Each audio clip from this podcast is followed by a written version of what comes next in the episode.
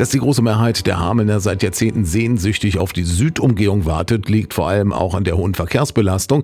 Die Stadt ist nun mal der Schnittpunkt der drei Bundesstraßen B1, B83 und B217 und zu den mit über 20.000 Fahrzeugen pro Tag am stärksten belasteten Abschnitte gehört die Deisterstraße als Teil der B1. Aber trotz der täglichen Staus sollte eine der drei Fahrbahnen zunächst teilweise, testweise für sechs Monate für Kraftfahrzeuge gesperrt werden und nur noch von Fahrradfahrern benutzt werden dürfen.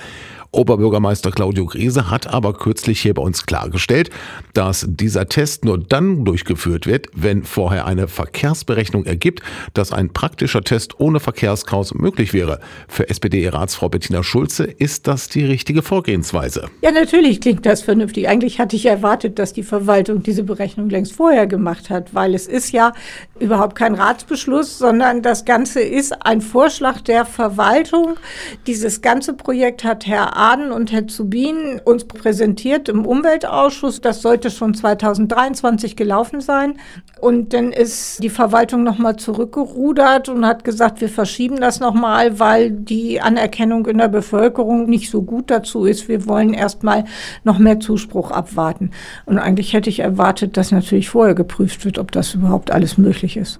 Also wenn das nicht geht, brauchen wir nicht zu testen sagt SPD-Ratsfrau Bettina Schulze und ähnlich sieht das auch der FDP-Fraktionsvorsitzende Rüdiger Zimlin. Ja, das ist der richtige Weg.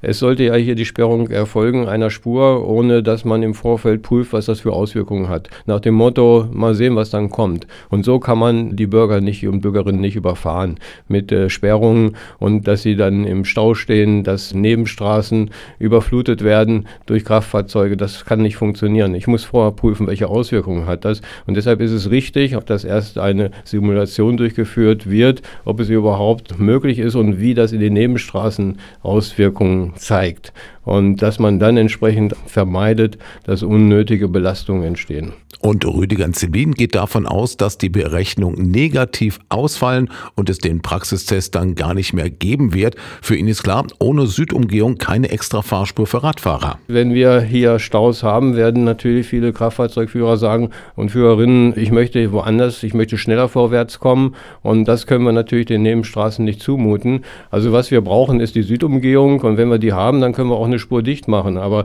wir müssen uns erstmal stark dafür machen, dass die Südumgehung kommt und nicht das, was einige sagen, wir können darauf verzichten. Nein, wir können auf die Südumgehung nicht verzichten. Und wenn sie da ist, dann können wir auch eine Spur dicht machen.